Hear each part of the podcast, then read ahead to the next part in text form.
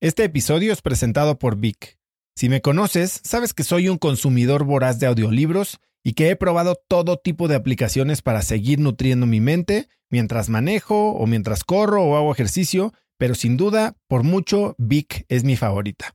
Con Vic puedes convertirte en una máquina de aprendizaje porque con solo 15 minutos al día puedes leer más de 12 libros al año. En Vic tienen más de 250 mil títulos y puedes escuchar resúmenes de bestsellers en menos de 15 minutos o libros completos, incluido mi libro Haz lo que importa, así como mis Vic originales como Cómo combatir el síndrome del impostor. Vic, por ser escucha de cracks, te regala 7 días de prueba y después contenido ilimitado por solo 167 pesos al mes en un pago anual de 1.999 pesos al suscribirte a Vic. Simplemente ve a cracks.la diagonal Vic. Vic se escribe B alta E E K. Una vez más, es cracks.la diagonal Vic. Este episodio es presentado por Hospital Ángeles Health System. Cada invitado con el que platico en el podcast me abre los ojos a nuevas tecnologías que están impactando de forma positiva la manera en que todos nosotros vivimos. Una de las áreas en las que el avance tecnológico está generando más impacto es en el área de la salud, especialmente con los avances en cirugía robótica que permiten intervenciones con menos sangrado, menos dolor, cicatrices más pequeñas y una recuperación mucho más rápida. Hospital Ángeles Health System tiene el programa de cirugía robótica más robusto en el sector privado en México. Cuenta con 13 robots Da Vinci, el más avanzado y versátil del mundo, y con el mayor número de médicos certificados en cirugía robótica, con la cantidad de horas necesarias para poder operar, ya que tiene el único centro de capacitación de cirugía robótica en todo el país. Este es el futuro de la cirugía. Si quieres conocer más sobre el programa de cirugía robótica de Hospital Ángeles Health System y ver el directorio de doctores, visita cracks.la diagonal ángeles. Una vez más, es cracks.la diagonal ángeles. Consulta a tu médico. Yo tenía una amiga en la prepa y bueno, esta chica murió en un accidente de coche, no haciendo lo que le gustaba. O sea, ella se murió estando haciendo algo para un futuro que nunca tuvo. Decidí que, que mi único objetivo era ser feliz y pasarla bien.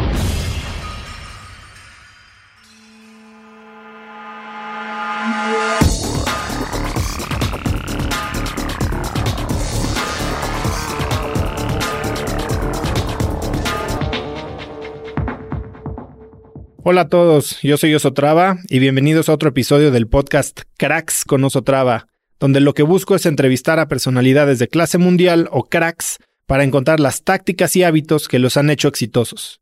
Mi objetivo es descubrir sus secretos para que tú puedas implementarlos en tu vida diaria. Mi invitada de hoy es Ella Bucio. Ella es una doble de acción profesional que ha trabajado en producciones como Rosario Tijeras, El secreto de Selena y La Hermandad entre muchas otras. Practicó gimnasia olímpica desde los cuatro años y hoy es una de las mejores atletas de parkour en América Latina. Ella también fue finalista de la segunda temporada del reto Cuatro Elementos en México en 2018. En el episodio de hoy hablaremos sobre el momento en su vida que definió su filosofía de vivir, de la rutina que sigue para programar su mente antes de hacer una escena peligrosa y desmenuzamos la idea de que si encuentras tu pasión no tendrás que trabajar un solo día. Es una plática muy interesante con muy buenos tips para poner en práctica. Espero que la disfruten. Así que sin más ni más, les presento la entrevista con el abucio. Quiero que empieces contándome del tiro con arco. El tiro con arco es una de las cosas que me han llamado la atención desde siempre, pero que nunca había hecho porque como que soy muy de que me gusta hacer las cosas por algo, para algo, con algún objetivo, ¿no? Entonces decía, me gusta, pero eso, pues como que para qué, ¿no? O sea, ¿para qué voy a invertir tiempo, esfuerzo y tal en algo que no va a servir para nada? Por eso no lo había yo hecho nunca, aunque siempre me llamó la atención. Y ahora con el trabajo que, que estoy haciendo ahorita, que es de doble de acción, todo sirve. O sea, todo lo que puedas aprender de cualquier cosa sirve en algún momento. ¿Cuánto tiempo llevas? Como un año, un año y medio, yo creo.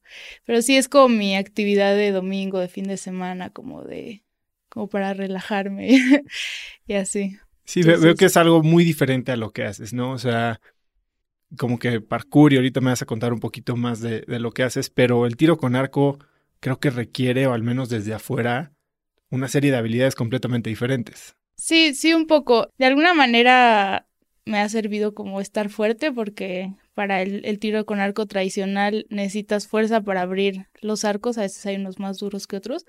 Este, pero sí, es algo diferente, o sea, toda mi actividad es súper explosiva, súper desgastante, muy física y, y el tiro con arco justo es como de relajarte un buen, de mantener una posición, de estar como tranquilo y todo eso. Entonces sí es muy diferente y creo que por eso también es mi actividad de relajación porque porque es mucho más de estar concentrado que de explosivo y adrenalina y todo eso. Entonces, ¿qué tipo qué tipo de arco usas?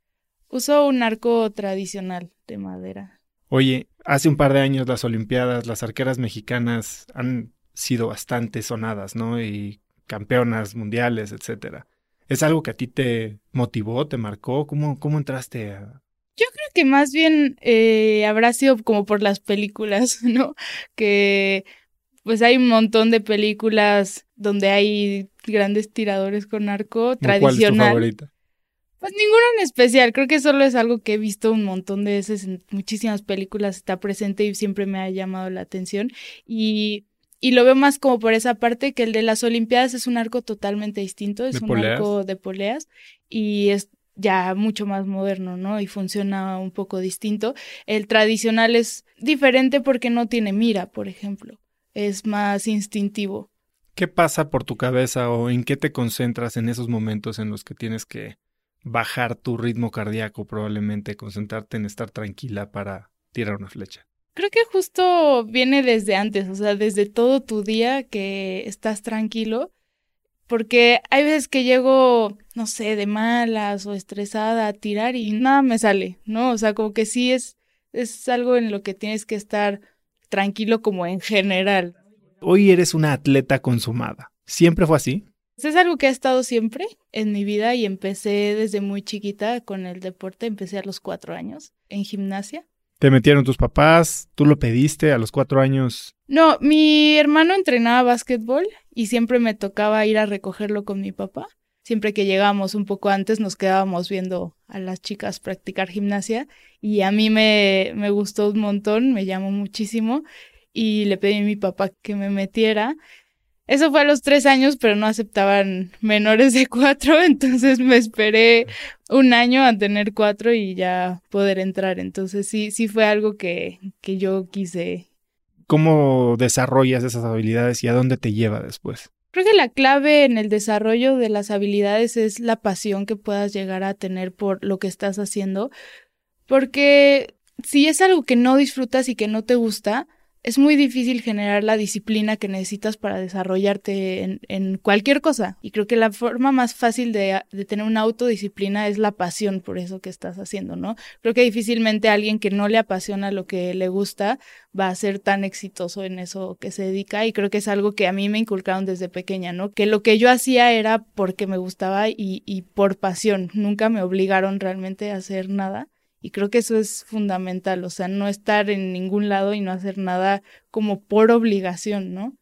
Eso está increíble porque creo que es el otro lado de la moneda de muchos atletas profesionales que literal perdieron su infancia por perseguir un deporte que le gustaba a sus papás, ¿no? El caso de Andrea Agassi en el tenis o hasta Tiger Woods, que llegan a ser los mejores en el mundo en su disciplina, pero en el fondo odian lo que hacen, ¿no? Y al final les termina costando eh, la pérdida de la infancia o la pérdida de experiencias que después los lleva, bueno, a problemas más adelante, ¿no? Sí, claro, o sea, de que se puede ser exitoso, se puede, ¿no? Pero la manera en la que llegas ahí, pues sí, sí puede ser un poco distinto, ¿no? Y creo que tener claro el por qué estás haciendo eso y si realmente lo disfrutas, porque, no sé, como que sí es, o sea, sí he visto muchos casos, ¿no? También compañeras mías de la gimnasia que realmente se veía que estaban ahí, porque si no la mamá se iba a enojar, ¿no? O, algo así.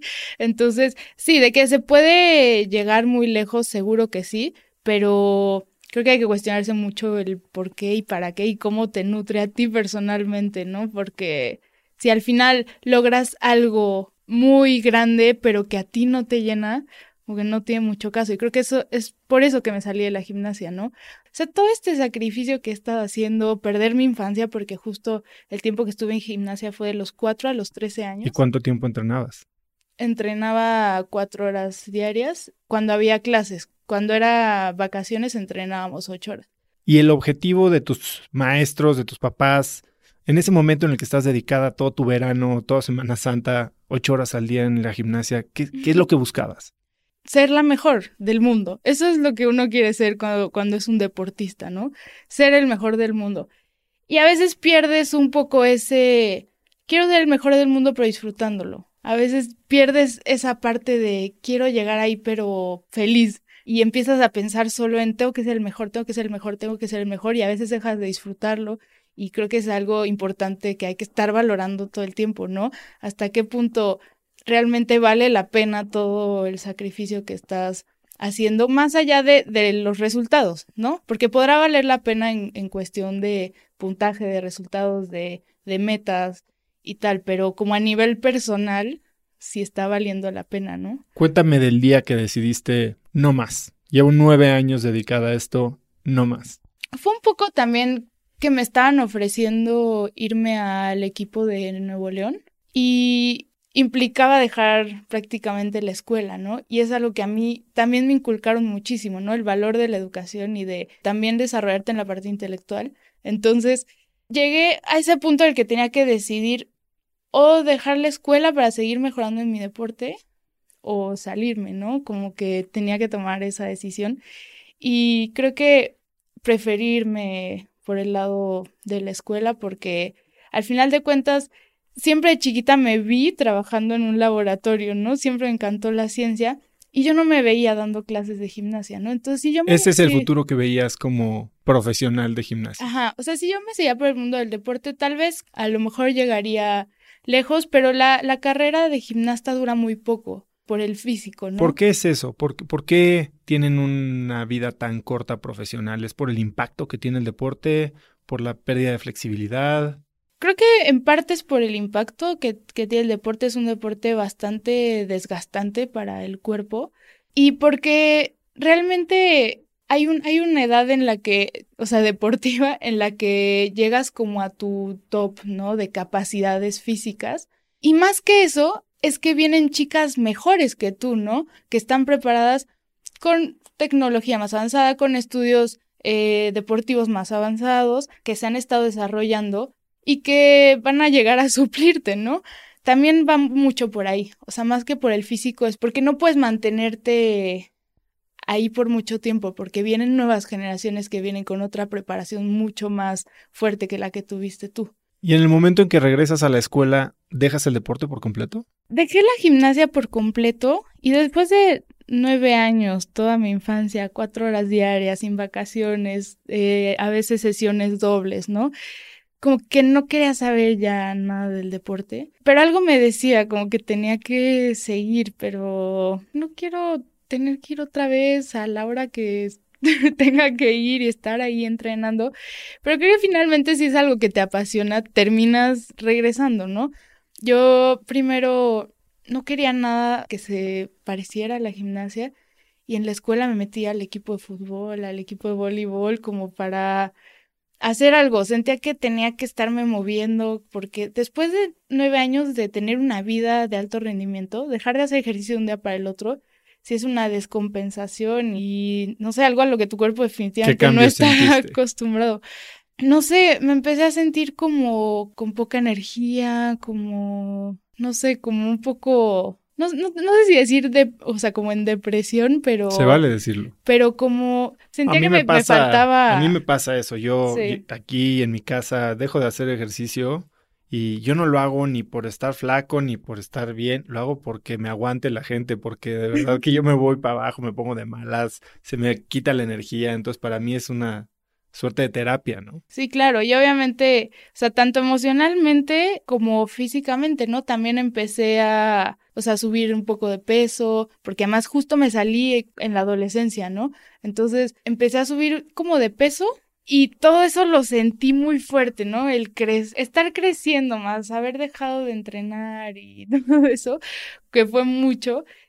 Y dije, no, algo tengo que hacer, lo que sea. Y me metí al equipo de fútbol de la escuela y de voleibol. La verdad, me gustaba bastante. Nunca había estado en un deporte de equipo. Y me gustó mucho, como que sí, sí es muy distinto a un deporte individual, ¿no? Como que el deporte de equipo, siento que, que es más relajante, como que justo si estás jugando, ¿no? Que en gimnasia es mucha presión todo el tiempo y no sé, siento que la gimnasia es de los deportes más exigentes que hay. ¿Cómo descubriste el parkour? O sea, ¿por qué el parkour? Bueno, yo que sé de parkour, te voy a contar una historia. Has visto seguramente el capítulo de The Office que hacen parkour. Yo así hago parkour, literal. O sea, como en The Office. Y un día, saliendo del primero o segundo aniversario de InstaFit, que nos fuimos por aquí a un bar, pues salimos regresando, íbamos a agarrar las cosas de la oficina y ya para irnos a la casa, pero pues veníamos bastante bien enfiestados. Y les empecé a decir que yo sabía hacer parkour en el Parque España. ¿Y qué es lo que pasa cuando haces parkour sin saber hacer parkour en el Parque España? Pues literal ruedas en caca de perro. Y entonces me paré bañado en caca de perro de la cabeza a los pies.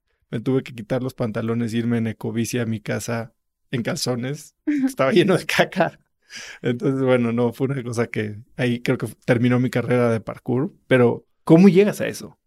¿Dónde estabas? La primera vez que vi parkour fue en YouTube cuando apenas empezaba y era, yo creo que yo iba en la primaria, era chiquitita, yo todavía iba en gimnasia.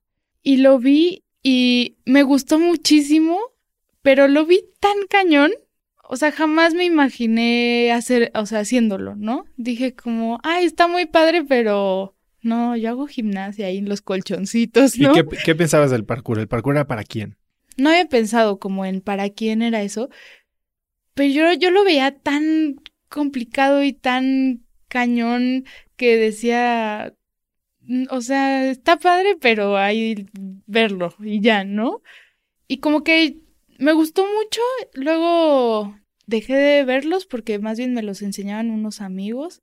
Mucho tiempo después, ya en la secundaria, un chico de mi escuela practicaba eso y me me invitó, ¿no? A, a, entrenar parkour. Y yo le dije, ah, sí, sí, pero la verdad me hice súper mensa y nunca fui.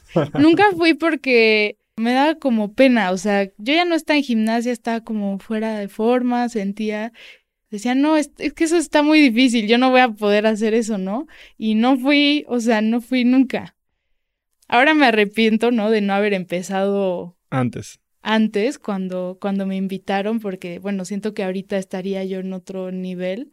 Pero sí, en ese momento dije, no, me dio pena y no fui, jamás. Mucho tiempo después ya acabé la prepa, empecé a trabajar en una agencia de, de stunts, de dobles de acción, y ahí conocí unos chicos que hacen ¿Empezaste a hacer stunt antes de hacer parkour? Antes de hacer parkour. Ah, Pensé que una cosa había llevado a la otra y fue al revés. No, no, no, fue al revés.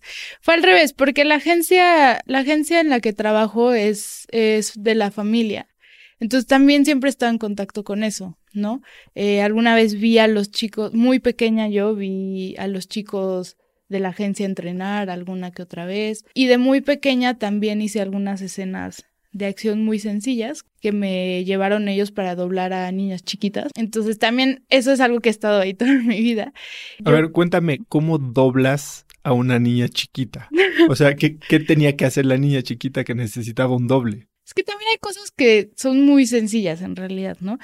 La primera cosa que hice era que era una escena en un museo donde había mucha gente y entraba un perro enorme corriendo ¿Te aventaron al perro a ti o qué? Ajá, o sea, yo estaba parada y, y el perro iba a pasar por donde yo estaba y yo me tenía que quitar así muy rápido, ¿no? Yo tendría, no sé, como 10 años ahí en esa. y la otra fue para una película eh, mexicana como con un poco de acción de unos chavitos y doblé a la niña principal de la película y pues hacía cosas como se supone que luego escapaban de unos malos y así, rodaba como por unos techos y luego subía unas cuerdas y luego se aventaba como por unas tirolesas y así. Entonces, pues todo eso lo hacía yo. sí, estuvo muy divertido. Y empezaste a hacer stunt usando tus habilidades de gimnasia, que llevabas tiempo sin practicar. ¿Nunca te dio miedo? Es que realmente hay una percepción un poco equivocada de lo que es el mundo del, del stunt, de los dobles de acción, que uno cree que es algo súper arriesgado y que eso es algo de valientes y de irse a ver si no te mueres, ¿no? Pero bueno, al menos la agencia en la que estoy es súper cuidadosa y realmente minimiza los riesgos al máximo, ¿no? De todo lo que pueda pasar. Entonces, este no es algo de ir y, y a ver si no te matas, ¿no? O sea, es algo súper controlado en realidad, ¿no? O controlado en sentido de tus capacidades, o sea, que seas capaz de hacer lo que se necesita, de que hay protecciones, de que hay este muchas cosas en las que te estrellas contra algo o alguna explosión o lo que sea, con un cable te detienen antes de que llegues a donde te vas a estrellar, ¿no? Todo está medidísimo. Todo está medidísimo, todo está súper controlado, entonces realmente se minimizan los riesgos como a lo máximo posible, ¿no? y depende de la agencia, depende del stunt, depende del director. O sea, depende de todos en realidad. O sea, depende del stunt en sentido de, de que sepa que es de saber hacer y no de ser valiente e irte a partir la madre, ¿no? Ser stunt es hacer lo que tienes que hacer sin lesionarte. O sea, poder hacer lo que tienes que hacer. Esa es una línea que he oído mucho de expertos, como expertos en deportes, en cosas que parecen arriesgadas, hasta inversiones, ¿no? Que uno piensa que está tomando riesgo innecesario y lo que te dicen es al contrario. Mi trabajo es hacer todo lo que va alrededor para minimizar ese riesgo y entonces lo que estoy haciendo puede ser hasta más seguro que hacer algo normal, ¿no? Sí, exacto, porque obviamente cualquier persona puede ir y partirse la madre, pero no cualquier persona, y es algo que es lo que somos los Stones, puede hacer eso que se tiene que hacer, que se vea bien, que se vea real, que se vea que en serio te, pegaste, te caíste, ajá, violento, pero sin lesionarte, ¿no? Porque al día siguiente tienes que trabajar y al día siguiente también. O sea, no puedes hacer una escena y no poder trabajar dos meses. O sea, no, no tiene sentido, ¿no? Entonces tienes que poder ir, trabajar, hacer tu escena, ir trabajar el día siguiente, ir a entrenar y hacer todo lo que Pero nunca has tenido una escena o algo que te pidan hacer que digas, híjole, esta sí me da miedo, o sea, sí la siento, ok, la vas a preparar, pero que al final del día, a punto de arrancar esa carrera, digas, me voy a rifar y a ver qué pasa. sí, claro. Eh, sí, sí me tocó hacer una escena que me ponía muy nerviosa.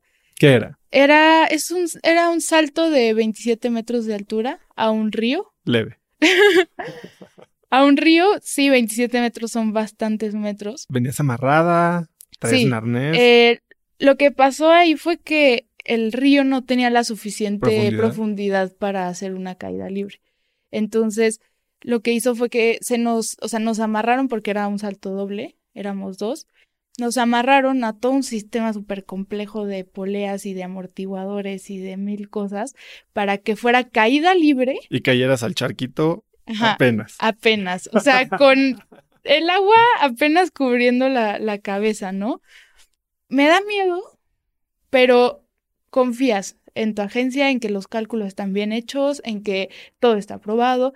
Y, y, es algo que mi agencia se ha ganado, ¿no? ¿Y te involucras tú en esos cálculos o se lo confías a tu equipo al 100. Sí, no, es algo que lo hace el que se llama Stunt Coordinator. Okay. El Stunt Coordinador es el encargado de esas cosas, ¿no? Están los stunts, que son los que ejecutan la acción, y los stunts coordinadores son los que ven dónde va a saltar, si se necesita fijar alguna estructura que no esté bien fija o lo que sea, ¿no? Él es el encargado de que todo lo que sea vaya a hacer sea seguro.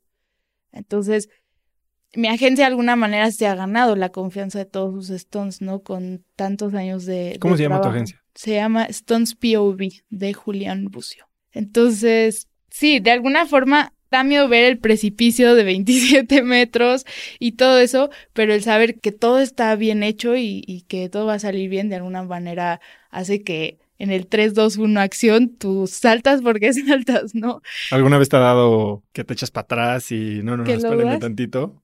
No. Nunca. No, porque en una producción eso es. Sí, es echarte la soga al cuello, ¿verdad? Y que ya no te eh, vuelvan a hablar. Sí, y. O sea, las tomas son súper precisas. que se arruga. Sí, porque además habla mucho de tu trabajo, ¿no? O sea, si, una agencia no puede llevar un stunt que dude lo que está haciendo. Es una mala imagen con toda la producción, ¿no? O sea, el stunt que está ahí es porque lo sabe hacer y lo domina. El estarlo dudando te hace quedar mal a ti y hace quedar mal a la agencia, ¿no? Porque están llevando a alguien que lo domina y que está ahí porque sabe lo que está haciendo. Entonces, no, es algo que no está permitido. Está permitido que te digan lo que tienes que hacer y decir, yo no voy a hacer eso. Eso está permitido, pero una vez que dices, yo lo voy a hacer y que estás en set y dicen 3, 2, 1, acción, no, no te puedes echar para atrás, ¿no? También la agencia es consciente de lo que tú haces y de lo que no haces, ¿no? De lo que has practicado y de lo que no, y de cuál es tu especialidad. Y ¿Hay algo que tú no hagas? Sí, yo no hago eh, nada que tenga que ver con autos. ¿Por qué? Pues es algo que no, no ha estado en mi vida, como lo ha estado todo lo que tenga que ver con el o sea, con la acrobacia, con eh, todo lo que tenga que ver con el cuerpo, se me facilita mucho. Y no es que sepa hacer todo, pero la agencia dice, necesito esto en específico, y dicen, ya sabemos quién lo va a aprender a hacer rápido, ¿no? Y te lo encargan a ti. ¿Tú pero crees los que eso autos, sea porque tienes control sobre tu cuerpo? O sea, yo creo que para hacer parkour, gimnasia, digo, hasta trapecista fuiste, eh, tienes que tener un dominio total sobre cómo mover cada parte de tu cuerpo y tal vez cuando algo depende de una máquina, como puede ser un coche, no es algo que controlas al 100 y mejor dices no voy. Sí, exacto. O sea, creo que, creo que manejar una máquina externa a tu cuerpo y sobre todo con unas dimensiones que no tienen nada que ver con tu cuerpo, que es con lo que estoy acostumbrada yo a trabajar, sí es algo totalmente distinto a lo que yo domino, ¿no? Entonces, yo no trabajo con, con autos, no porque no quiera, sino porque es algo que no ha estado en mi vida, ¿no? Sí me gustaría, pero sé que es algo que me va a llevar más tiempo aprender y, dominar y sobre todo como no estoy en ese mundo, pues también no sé cómo practicar, quién me enseña, en dónde y todo eso. Entonces es algo que está un poco fuera de mi dominio de, de lo que hago, pero es algo que un stunt tiene que hacer también, ¿no? Sobre todo en México los stunts tienen que poder hacer de todo. Pues que debe de haber pocos. Además de que hay pocos, eh, también por el tipo de presupuesto que les dan las producciones mexicanas, si un personaje hace monta a caballo y maneja armas No puede tener dos dobles. y ajá, o sea, Claro. y hace tal y tal y tal cosa, no pueden contratar al mejor de caballos, al mejor de tiro con arco, al mejor de tal cosa.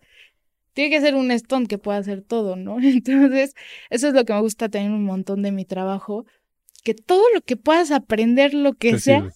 te va a servir. O sea, desde, te digo, desde tirar con arco hasta, hasta aprender a lazar con cuerda un borrego, todo lo que se te ocurra te puede servir. Entonces eso es lo que me gusta un montón, porque luego hay cosas que te llaman la atención y dices, ay, ¿por qué me pongo a hacer eso, no? Oye, ¿cuál ha sido el personaje que más te ha llenado doblar? Pues yo creo que ha habido dos. Uno ha sido Rosario Tijeras, que trae muy buenas peleas. Y justo en la segunda temporada quisieron hacer la acción un poquito más exagerada y las peleas un poco más exageradas que en la primera. Entonces pude meter en, la, en las peleas incluso un poco de acrobacia y eso lo disfruté bastante. Y tú puedes tener ese input, o sea, puedes proponer, oye, ¿por qué no en esta escena me aviento un flip para acá? O eso lo hace el coordinador también. Pues generalmente el director le dice al stunt coordinador eh, lo que quiere, ¿no? También el concepto, porque a veces quieren cosas muy realistas y a veces cosas muy exageradas, ¿no? Esta vez con Rosario Tijeras el director nos dijo quiero concepto Kill Bill. Obviamente las, las cambian, ¿no? El, lo que nosotros vamos a hacer. Entonces, el stunt coordinador nos dice a nosotros, quiero este concepto que sea muy realista, entonces metan golpes eh, callejeros o lo que sea. A veces cuando el director quiere algo muy específico, el stunt coordinador nos dice, necesito que metan este golpe, este otro, y a veces dicen, propónganme algo, ¿no? O sea, monten una pelea y, me la enseñan. Entonces varía mucho, ¿no? De, de qué tan específico sea la escena, si el director quiere algo en especial que pase. Y depende de la producción. Hay muchas veces que nosotros proponemos como stunts, el stunt coordinador lo aprueba y se lo enseña al director, ¿no? Hay veces que el stunt coordinador dice, tienen que hacer esto y eso hacemos, ¿no? Pasa un poco de todo. ¿Y tienes algún ritual, algún, así como tu programación que sigues antes de hacer un stunt o de una pelea o de una competencia de parkour o de un circuito? O sea, que digas, así programo mi mente para estar enfocada. Sí, también depende de qué tan importante sea o qué tanto eh, miedo me, me dé hacer lo que tenga que hacer o si es algo muy sencillo, ¿no? Si es algo muy sencillo, realmente cinco minutos antes de hacerlo repaso lo que tengo que hacer y, y ya está, ¿no? Nunca subestimo tampoco nada, ¿no? Por más sencillo que sea algo lo que tengo que hacer, lo repaso, me concentro en lo que estoy haciendo y me lo tomo siempre con toda la seriedad del mundo, aunque sea algo súper simple, ¿no? Pero para las cosas más complicadas o que considero más importantes, como una competencia de parkour, sí desde que me levanto empiezo un poco como, por ejemplo, ya no me baño como siempre lo hago, ¿no? Me baño ya sintiendo como que me estoy preparando, ¿no? Y es algo que hacía desde la gimnasia, ¿no? Creo que en la gimnasia era un ritual que tenía mucho más marcado. Me levantaban súper temprano, me metía a, bañar. ¿A qué hora temprano? ¿A qué hora te despertabas? Depende de la competencia, pero muchas veces todavía no había sol, ¿no? Cuando me despertaba. Me levantaba muy temprano, eh, agarraba mi uniforme, que es algo que usas una vez al año, o sea, es algo súper especial, ¿no? Sacar el uniforme que vas a usar representando a tu estado o, o a tu gimnasio y sabes de que lo, lo estiraba, lo ponía así bonito, agarraba todas mis cosas, las ponía como en orden y todo ese ritual de alguna manera, desde ahí yo ya me iba preparando mentalmente, ¿no? Yo siempre iba súper despeinada a entrenar, o sea, ni me amarraba el cabello, pero justo cuando iba a competir, como el ya peinarte bien, como arreglarte y todo eso es, pues son, son rituales que uno suele como... Y hoy cuéntame, eso que hacías cuando eras niña, hoy cómo lo haces, o sea, a ver, platícame las primeras dos o tres horas de un día en el que vas a hacer algo que te importa. ¿A qué hora te despiertas? ¿Qué desayunas? Ay, es que depende la hora. Mi trabajo puede ser a cualquier hora, ¿no? A veces me empiezo a preparar para ir a trabajar a las 12 de la noche. Entonces puede ser a cualquier hora, pero, por ejemplo, cuando voy a un trabajo, agarro, abro mi mochila, cuento todo mi equipo de stunt que esté completo, ¿no? O sea, que lleve todo lo necesario, que es espalderas, rodilleras, coderas, espinilleras, todo el equipo de protección, veo que esté completo, lo voy metiendo a la mochila y para mí esa parte de, de, o sea, que es una tontería y que no tiene nada que ver realmente con la acción que voy a hacer, me empiezo como a preparar mentalmente, ¿no? Y desde ahí ya estoy un poco repasando lo que voy a hacer. En mi trabajo no puedo repasar lo que voy a hacer con tanto tiempo de anticipación realmente porque muchas veces no sé lo que voy a hacer hasta que ya estoy ahí. Me dicen, me dicen lo que voy a hacer cuando es algo como muy complejo como lo del salto, ¿no?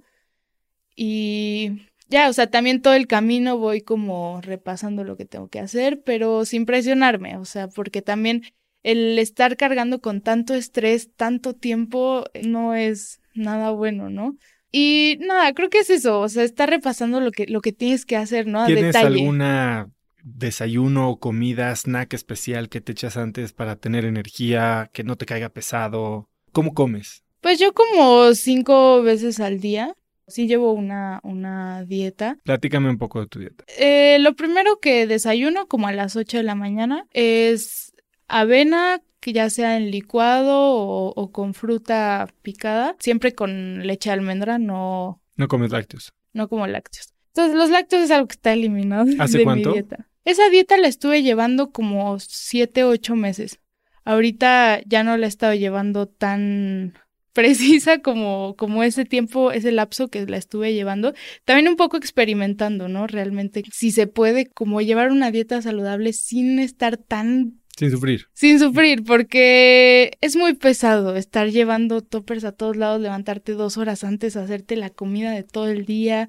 Entonces, estoy, estoy experimentando ahorita qué tan posible es llevar una dieta sin tanto, sin morir en sin tanta cosa, ¿no?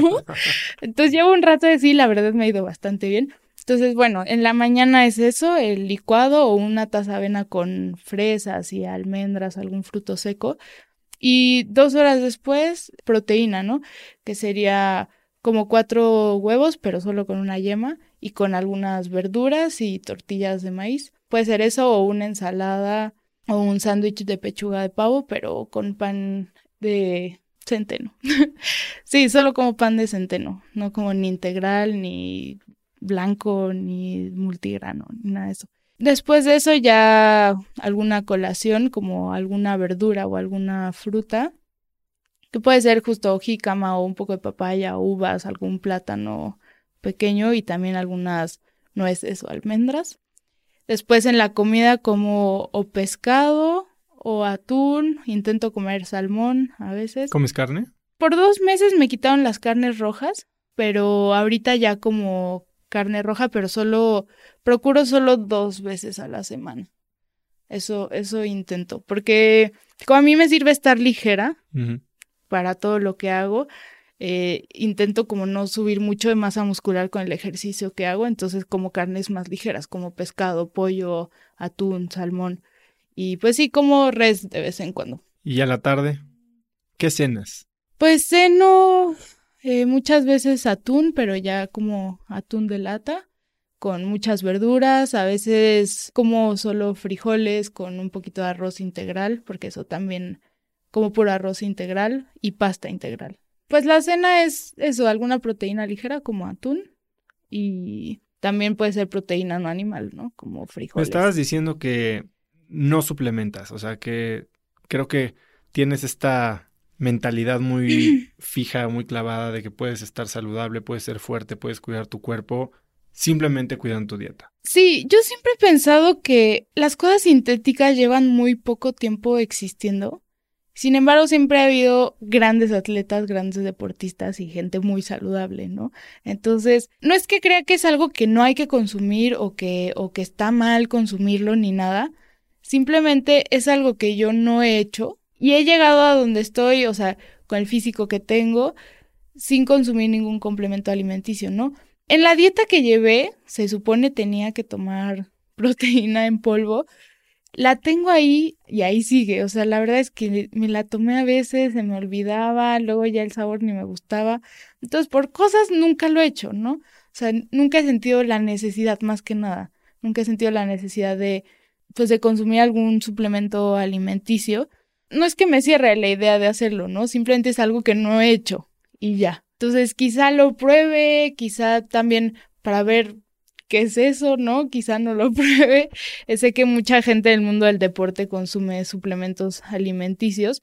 Y te digo, no es algo que, que no haya que hacer o creo que está mal hacerlo, sino simplemente que también se puede, ¿no? También se puede ser un atleta, también se puede tener un buen físico, eh, tanto en cuanto a capacidades como un buen físico estético, ¿no? Sin, sin recurrir a suplementos alimenticios. Creo que es algo que se puede. Y que mucha gente que está empezando siento que se decepciona un poco, ¿no? Como de del mundo de, del fitness y el ejercicio al pensar que, que no van a poder obtener los resultados que quieren sin consumir esas cosas, ¿no? Y creo que puede ser algo muy decepcionante para muchos, porque pues mucha gente que no se dedica a eso no está dispuesta ni tiene por qué estar dispuesta a invertir dinero en, en estar saludable, ¿no?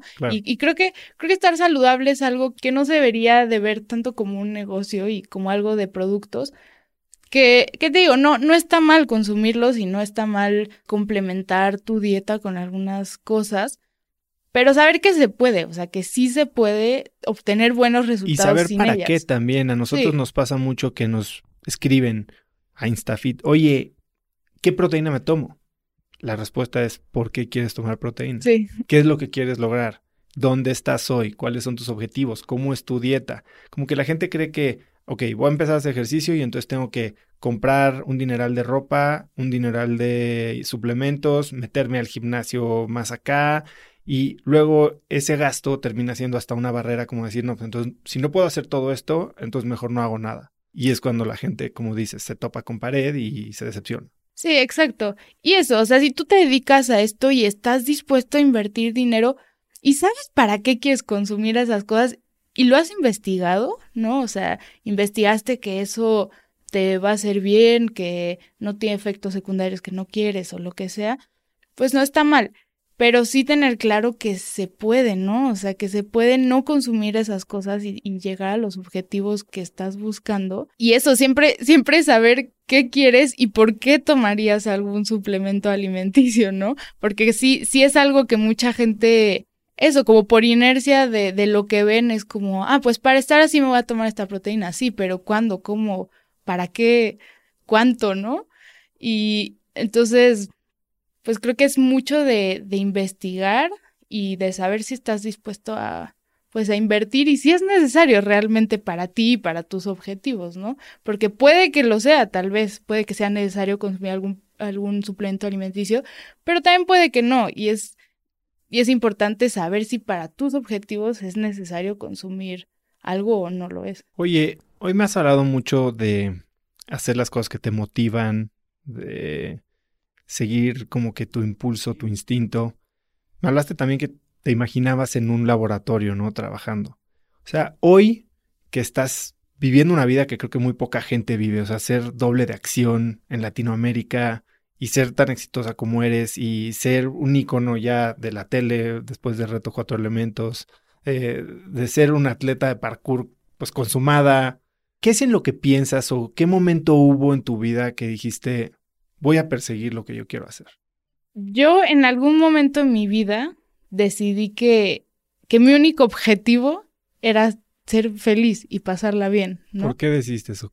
¿Qué pasó en ese momento? Pues yo estaba en la prepa y estaba súper enfocada como en mi futuro, de qué voy a vivir, ¿no? Y también por eso decía, es que la carrera siento que es un camino un poco más seguro, ¿no? Que me va a dar de qué vivir. Entonces yo estaba muy eh, enfocada en eso, en el futuro, de qué vas a vivir, y es algo que la sociedad todo el tiempo te está recordando, ¿no?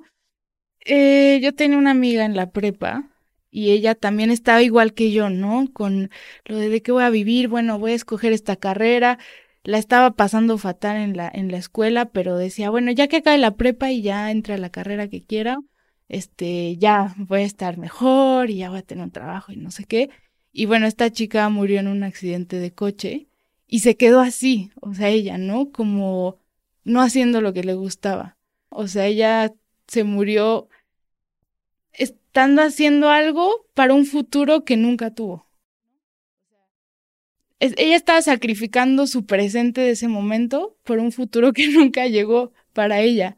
Entonces, como que en ese momento empecé como a pensar un poco distinto sobre, sobre mi vida y sobre las cosas. O sea, dije, yo no, o sea, yo no quiero estar sacrificando un presente por un futuro que a lo mejor no existe, ¿no? Que a lo mejor nunca me llega. O sea, quiero disfrutar lo que esté haciendo en este momento como que bueno, a partir de lo que pasó mi amiga, como que mi percepción de la muerte y de lo que he observado que la gente piensa sobre la muerte ha cambiado mucho y sigo cambiando mi forma de ver las cosas, pero la verdad es que ya, ya no lo recuerdo como algo doloroso, o sea, lo recuerdo como algo que me hizo estar viviendo la vida que vivo ahorita. Entonces, de alguna manera estoy como muy agradecida con eso, ¿no? O sea, sé que sé que si no hubiera pasado eso, tal vez no tendría la vida que tengo ahora y tal vez no sería tan feliz como lo soy ahora, ¿no? Entonces, ya no lo recuerdo como algo que me duela, sino lo recuerdo como con mucha gratitud. Eh, después de que murió mi mejor amiga en la prepa, yo he visto que las personas le tienen más miedo a su vida que a su propia muerte, ¿no? o sea, me parece increíble eso. Y creo que somos muchos los que nos enrollamos en cosas y a todos nos puede pasar a momentos y pensamos más en un futuro, como dices, que quién sabe si llega. Y sacrificamos muchas cosas, como en tu caso, pues pudo haber sido toda tu juventud, tu estado top físico y quedarte con la duda de qué hubiera pasado. Hace, digo, la semana pasada creo que subiste a Instagram tu 10 Year Challenge. Ah, sí. Y hace 10 años eras una bebé, literal. Sí. ¿Qué crees que te diría esa niña hoy? No sé qué me diría hoy, pero creo que sé qué le diría yo a ella, a mi niña de hace 10 años, que justo hace 10 años yo estaba saliéndome de la gimnasia un poco frustrada pensando en sacrifiqué toda mi infancia, o sea, nueve años, literalmente toda mi infancia, la sacrifiqué entrenando para ser superatleta de alto rendimiento en gimnasia y ahora que me salí ¿para qué sacrifiqué todos esos años si ya no me voy a dedicar a eso? O sea, si ya no estoy en gimnasia, si ya no voy a seguir compitiendo en eso. Entonces, estaba feliz de, de haberme salido porque sabía que ya no quería eso, pero sentía que había desperdiciado mi infancia, ¿no? O sea, era nueve años estando ahí para, para nada. Y ahorita, digo, esos nueve años me han dado la vida que tengo ahorita. O sea, esos nueve años de gimnasia me han formado como atleta, como lo que soy ahora. Entonces me diría como, no te preocupes, no fue una inversión, o sea, no fue un desperdicio de tiempo ni de esfuerzo, es como tranquila, todo esto va a servir en algún momento. Creo que eso es lo que me diría, porque es hasta ahorita que me doy cuenta, ¿no? O sea, de, tengo una vida que me encanta y es algo que sí se formó a partir de esos nueve años de, de atleta, como, o sea, como gimnasta de alto rendimiento. Entonces creo que eso me diría, ¿no? Como que pues sí fue un poco frustrante en realidad. O sea, le dirías, confía. Ajá. Esto te va a haber servido. Me diría, no fue un desperdicio de tiempo. Como nos ahogamos, ¿no? En momentos que no, ya echa a perder la vida. Sí, sí, sí. Sí, totalmente. Oye, bueno, cuéntame un poquito hoy. Hoy estás 100% dedicada y gracias por hacerte el tiempo para estar hoy aquí en Ser Stunt. Pero, ¿cuál es el proyecto que tienes futuro o algún eh, objetivo que quieras lograr este año? No sé, mis objetivos como stunt son muy, son muy a corto plazo porque realmente los proyectos son proyectos que yo no me entero hasta que ya estoy trabajando ahí, ¿no? A veces me dicen, tienes llamado para tal cosa y yo ni siquiera había escuchado que estábamos grabando eso, ¿no? Entonces, eh, mis objetivos siempre han sido generales, ser mejor que ayer. Si ahorita soy stunt, hoy voy a hacer algo que me haga mejor stunt que el día de ayer, ¿no? O sea, por ejemplo, hoy fui a entrenar parkour y para mí el parkour es un complemento de, del stunt, ¿no? Yo lo veo así, un complemento de mi trabajo. Entonces, siempre pienso eso, yo lo pienso, y es que además así es mi vida, yo vivo el día a día, nunca sé qué voy a hacer al día siguiente, a mí me llaman 11 de la noche para decirme que al día siguiente tengo que estar a las 6 de la mañana en tal lugar que a lo mejor nunca he ido ahí para hacer algo que ni sé qué voy a hacer, que voy a llegar ahí a que me expliquen qué voy a hacer. Entonces, no suelo pensar mucho a futuro porque yo vivo así al día. Entonces yo cada día me despierto pensando, ¿qué voy a hacer hoy para ser mejor en lo que hago? ¿No? Y digo, bueno, hoy voy a ir a clase de tal, hoy voy a entrenar tal. Pero mis objetivos como están ya viéndolos a muy largo plazo, igual que en la gimnasia, el cuerpo, la carrera como stunt sí tiene un cierto límite, ¿no? Es mucho más largo que la carrera como gimnasta, porque es más difícil que lleguen a, reemplazarte, ¿no? Y ahorita en mi agencia hay stunts de casi 50 años, ¿no? Que siguen activos como stunt. Entonces la carrera como stunt es mucho más larga, pero bueno, sé que va a acabar, ¿no? En algún momento y yo después quiero ser stunt coordinadora, que es algo totalmente distinto a ser stunt, ¿no? O sea, uno como stunt lo amarran de un cable y lo hacen volar y tú sabes lo que tienes que hacer. Pero no sabes cómo funciona ese cable, de dónde está amarrado, cuándo lo jalan, quién lo jala, ¿no? Entonces es algo que sí es otra carrera por completo. Entonces sería para mí como mi maestría, ¿sabes? Exacto. Y bueno, creo que empataría muy bien con todo este interés que tienes con la ciencia. Sí. Una de las cosas que me conflictuaban cuando estaba en decidir sobre qué camino era, era como, es que mucha gente es como, no sé si estudiar veterinaria o biología. Pues se complementan, no puedes estudiar una o la otra, complementarlo. Y decía, o sea, artes circenses y neurociencias no tienen que ver, o sea, no, no hay manera de juntarlos jamás. Y creo que ahora en esto de ser stunt coordinador puedo ver la oportunidad de unir mi pasión por la ciencia con lo que hago, ¿no? Porque además justo lleva todo de física, o sea, todo, ¿no? Y creo que la agencia en la que trabajo entiende y sabe muy bien hacer esas cosas, pero la sabe hacer por pura experiencia, ¿no? La sabe hacer de pura experiencia. Ajá. Y realmente lo hacen muy bien. O sea, lo hacen muy bien. Y sí es una agencia que investiga también, ¿no? En nuevas tecnologías, nuevas formas de hacer las cosas. Pero creo que, creo que yo puedo darle ese enfoque personal ya más científico y... ¿Viste hace poco un video de un robot de Disney que hace ya como escenas de stunt? Que avientan a una red y da flips y mortales en el aire y es un robot. Creo que sí vi algunas cosas. Sí, está muy impresionante. impresionante.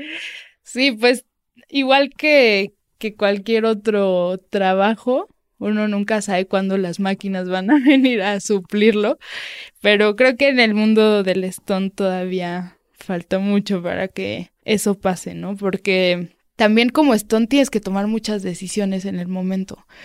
Pon tú que tú tenías que hacer tu acción cuando pasara tal actor, pero entonces, ¿quién sabe por qué no pasó? ¿Quién sabe por qué pasó después? De pronto se atravesó alguien o el de la cámara de pronto dice, no, no, corte, no grabo, lo que sea. Son decisiones rápidas que tienes que tomar el momento y quién sabe si una máquina al menos pronto pueda hacer. Oye, Ela, y por ejemplo, como mujer, y voy a hablar como mujer porque bueno, creo que es un tema que tú tienes muy también presente, ¿no? El feminismo a tu propia manera. ¿Qué es lo más difícil que te ha tocado enfrentar en tu deporte, tu industria? Creo que realmente yo no me he tenido que enfrentar con cosas como las que se imagina todo el mundo que me digan como, no, como tú eres mujer, tú no puedes. O sea, esas cosas no me han tocado, ¿no? Pero sí, sí hay ciertas cosas que pasan diferente entre hombres y mujeres y entre ellos, como que los hombres están aprendiendo a tratar con las mujeres que se están integrando a este mundo, ¿no? Un ejemplo claro es, estuve haciendo lucha libre un tiempo, bueno, aprendiendo, y yo era la única niña en la clase, ¿no? Era la única mujer que había en la clase cuando yo iba a entrenar. Y me tocaba hacer llaves con, con los chicos, ¿no? Y en el calentamiento eran llaves de a ver quién derriba primero al otro. Y los hombres no daban su 100% cuando iban conmigo. Y es algo que justo son cosas que ahorita se está cuestionando la gente cuando hay estos encuentros, ¿no? Esos chavos están acostumbrados siempre a hacerlo contra hombres y entonces de pronto les toca contra una mujer y se tienen que cuestionar cómo deben hacerlo, ¿no? Me daba cuenta que ellos no daban su 100% y es algo que no debería pasar, ¿no? Porque, o sea, para mejorar tú te tienes que estar midiendo con el resto, ¿no? Y saber si has mejorado, si no has mejorado, si no has mejorado, por qué y por qué no estás mejorando. Entonces, si yo siempre le gano a los chicos contra los que me toca hacer las llaves, pues voy a pensar que lo hago bien y no voy a intentar hacerlo mejor. Entonces, si ellos dan su 100% y después de cinco meses me siguen ganando, algún día me voy a hacer más fuerte y algún día voy a poder yo tirarlos. Pero si siempre los tiro, nunca voy a mejorar. Si te protegen, no mejoras. Ajá. Si te protegen, no mejoras. Entonces, creo que justo en el mundo del deporte a las mujeres se les tiene que exigir igual porque es la única manera de que alcancen el mismo nivel que los hombres, ¿no? Estos chicos justo, yo decía como, no, o sea, sí hazlo, ¿sabes? O sea, quiero saber si lo estoy haciendo bien o si no lo estoy haciendo bien. Eh, pasa mucho eso, ¿no? También en el fútbol estuve entrenando yo en una liga mixta entonces era como, como que los hombres no les llegaban muy fuerte a las chicas o no tiraban muy fuerte. Y es de, o sea, yo sé a lo que me estoy metiendo, sé que me van a pegar, sé que me, pueden dar un balonazo en la cara, sé que me pueden tirar. Estoy aquí porque estoy dispuesta a eso, a caerme, a que me pisen aquel balonazo, ¿no? Entonces, pues, y si me pasa, ni modo, ¿no? O sea, estoy aquí, esas cosas pasan muchas veces eh, cuando hay este encuentro de hombres y mujeres en los deportes, que no, no ha pasado generalmente, surgen estas cosas, ¿no? De los hombres, cómo deberían tratar a las mujeres. Y ahorita es algo que en el parkour también se nota, ¿no? Me han invitado a dar talleres de parkour para mujeres. A mí me parece un poco absurdo. O sea, ¿qué diferencia hay en un taller de parkour para hombres y uno para mujeres? O sea, ¿cuál, ¿cuál sería la diferencia que habría, no?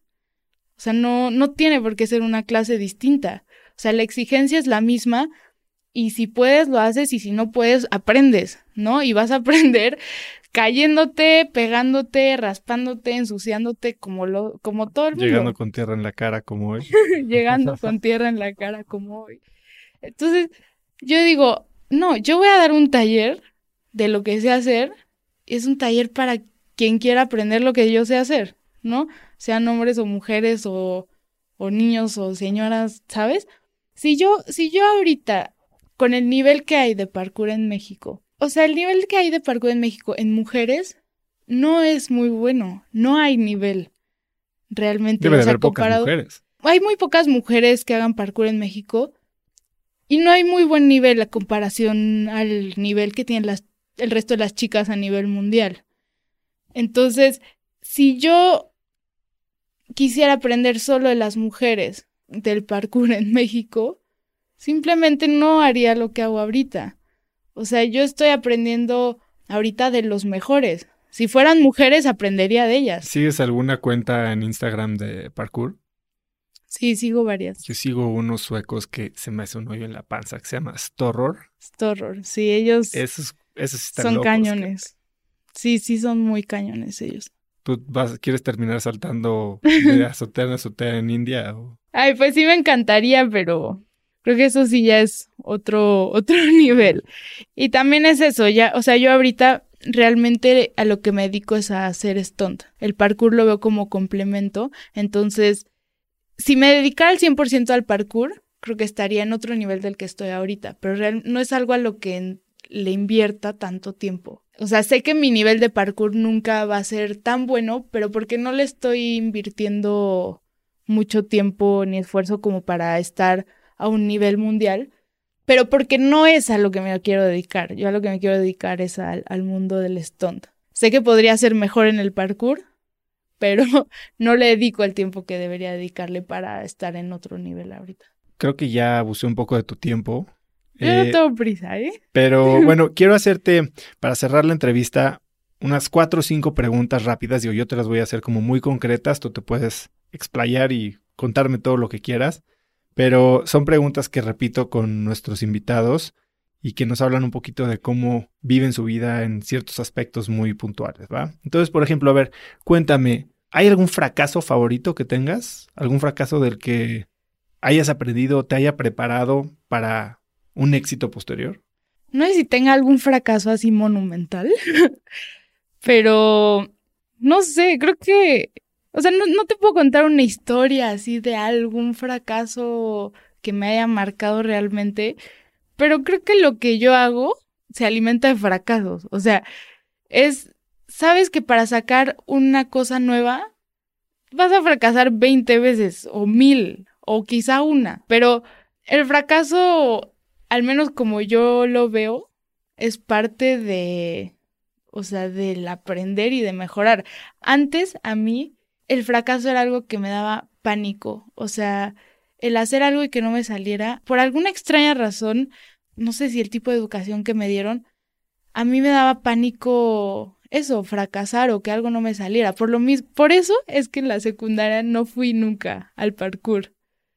Porque me daba mucha vergüenza llegar y no poder hacer lo que los demás, ¿no? Y, y poco a poco fui aprendiendo a que, a que no es así. O sea, que no, no, no para que seas bueno te tiene que salir a la primera, sino que para que seas bueno tienes que fracasar 20 veces antes de que te salga, o mil, o, te digo, quizá una, ¿no? Pero he visto que el fracaso no es algo realmente malo. O sea, el fracaso y las caídas y, y los intentos son parte de, del aprendizaje y parte de, del éxito. ¿Hay algún hábito que hayas adquirido durante tu experiencia en el reto cuatro elementos? ¿Algo que mantengas hoy? Pues mira, hay algunos pequeños hábitos muy tontos, o sea, no son hábitos buenos, creo que más bien son parte de una paranoia de reality show. o sea, nosotros allá cuando nos queríamos decir algo sin que la producción nos escuchara, nos tapábamos el micrófono, según nosotros, que ya luego nos enteramos que no sirve para nada. Todo. Ajá, según nos tapamos el micrófono o hacíamos ruido.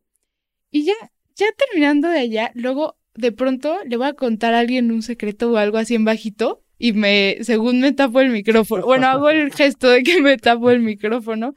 Ese tipo de cositas que, que más que un hábito, o sea, son como poco paranoia de reality show combinado con hábitos raros que adquieres y así, pero no, no lo sé. Creo que ninguno, en realidad. Creo que más bien allá perdí hábitos que tenía acá. ¿Cómo cuál? Pues como hacer ejercicio allá. Pero bueno, estás haciendo ejercicio todos los días en las competencias. Sí, no, es que es un desgaste brutal, sí, definitivamente.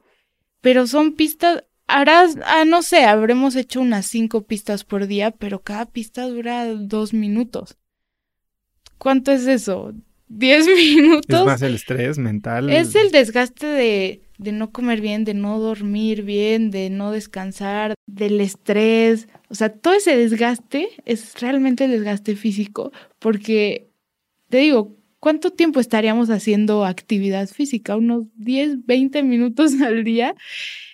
Pero llegas tan agotado que no puedes hacer ejercicio. Entonces, yo tenía el hábito de hacer ejercicio, de estirar, de todo eso, y me ha costado mucho eh, regresar después de Reto Cuatro Elementos a, a mi hábito de, de, mantener mi físico. Sí que me ha costado, pero bueno.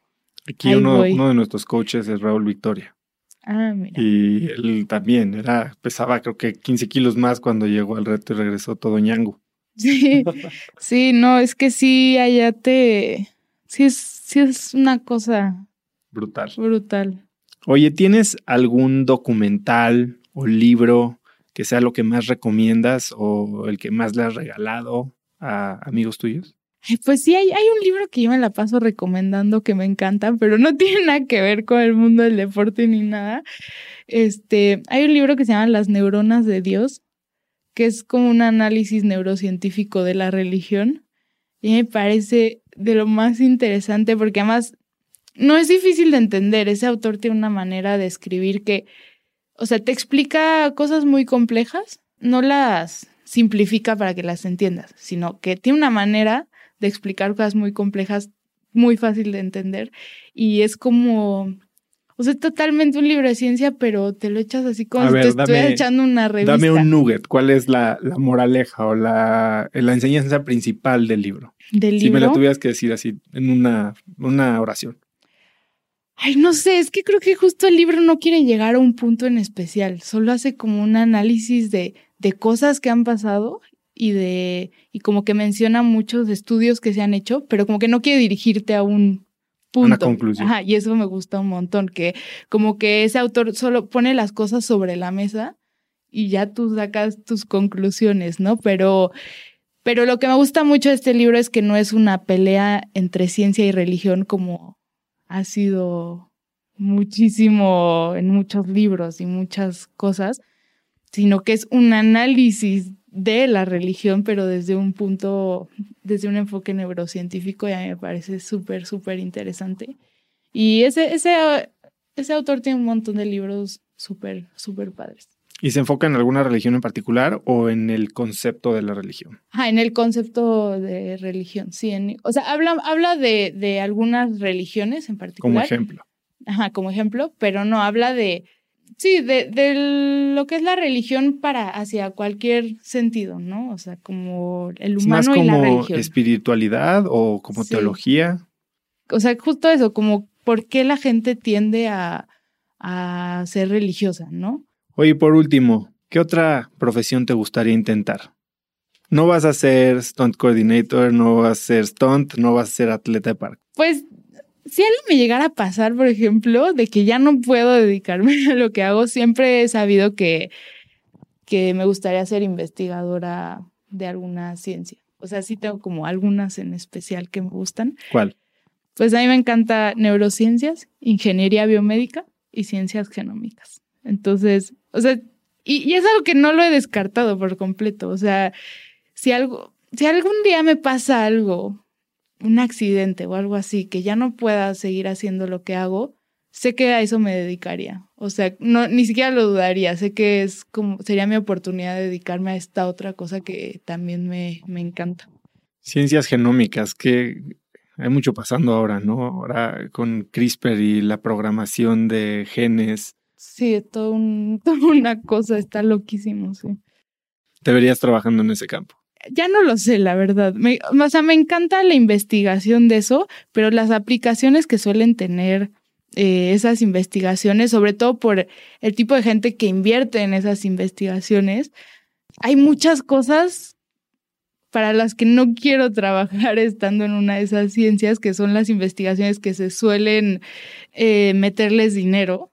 Entonces, como que digo, me encanta todo el conocimiento que hay al respecto de eso, pero en cuanto a investigación, no sé qué tantas investigaciones que se financien me gustaría hacerlas.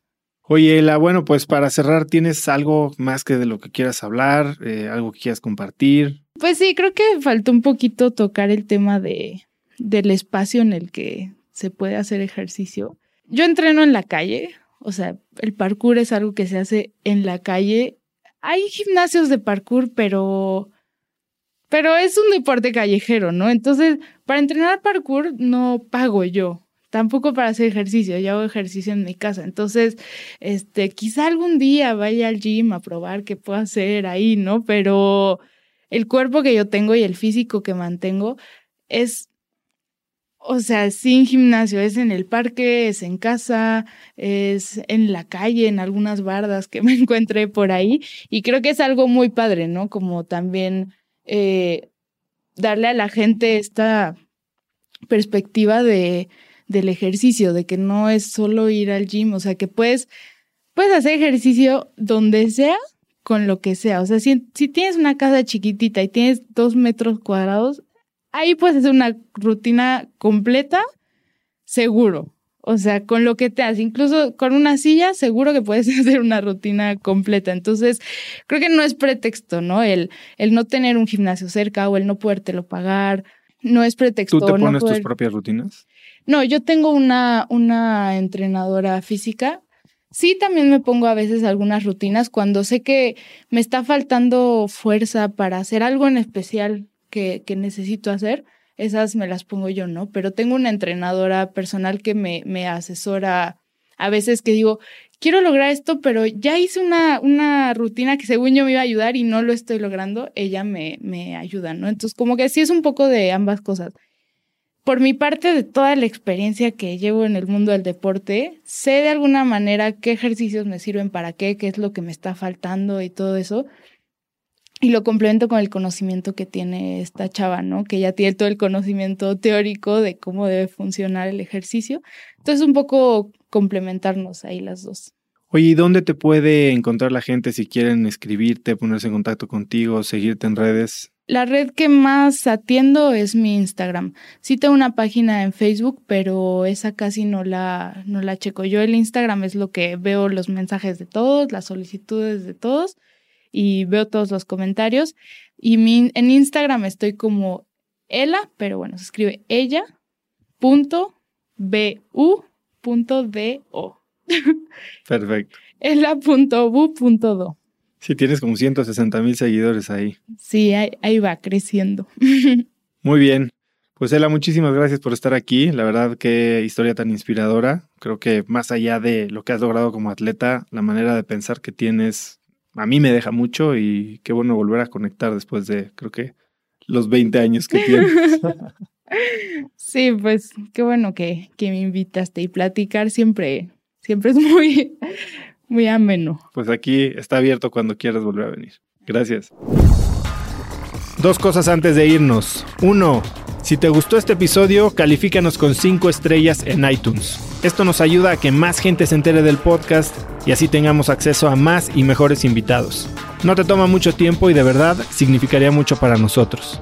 Y dos, puedes encontrar las notas de este episodio con links a todas las cosas y productos de los que hablamos hoy en www.cracks.la. Ahí también puedes suscribirte a Viernes de Cracks, que es el newsletter que mando cada viernes con 5 tips o cosas interesantes que me recomiendan los cracks con los que hablo. Es un correo muy corto y una forma de dejarte algo bueno para el fin de semana. Eso es todo por este episodio, nos escuchamos pronto. Este episodio es presentado por Vic. Si me conoces, sabes que soy un consumidor voraz de audiolibros y que he probado todo tipo de aplicaciones para seguir nutriendo mi mente mientras manejo o mientras corro o hago ejercicio, pero sin duda, por mucho, Vic es mi favorita. Con Vic puedes convertirte en una máquina de aprendizaje porque con solo 15 minutos al día puedes leer más de 12 libros al año. En Vic tienen más de 250 mil títulos y puedes escuchar resúmenes de bestsellers en menos de 15 minutos o libros completos, incluido mi libro Haz lo que importa, así como mis Vic originales, como Cómo combatir el síndrome del impostor. Vic, por ser escucha de cracks, te regala 7 días de prueba y después contenido ilimitado por solo 167 pesos al mes en un pago anual de 1.999 pesos al suscribirte a Vic. Simplemente ve a cracks.la diagonal Vic. Vic se escribe B alta E E K. Una vez más, es cracks.la diagonal Vic. Este episodio es presentado por Hospital Ángeles Health System. Cada invitado con el que platico en el podcast me abre los ojos a nuevas tecnologías que están impactando de forma positiva la manera en que todos nosotros vivimos. Una de las áreas en las que el avance tecnológico está generando más impacto es en el área de la salud, especialmente con los avances en cirugía robótica que permiten intervenciones con menos sangrado, menos dolor, cicatrices más pequeñas y una recuperación mucho más rápida. Hospital Ángeles Health System el programa de cirugía robótica más robusto en el sector privado en México. Cuenta con 13 robots Da Vinci, el más avanzado y versátil del mundo, y con el mayor número de médicos certificados en cirugía robótica, con la cantidad de horas necesarias para poder operar, ya que tiene el único centro de capacitación de cirugía robótica en todo el país. Este es el futuro de la cirugía. Si quieres conocer más sobre el programa de cirugía robótica de Hospital Ángeles Health System y ver el directorio de doctores, visita cracks.la diagonal ángeles. Una vez más, es cracks.la diagonal ángeles. Consulta a tu médico.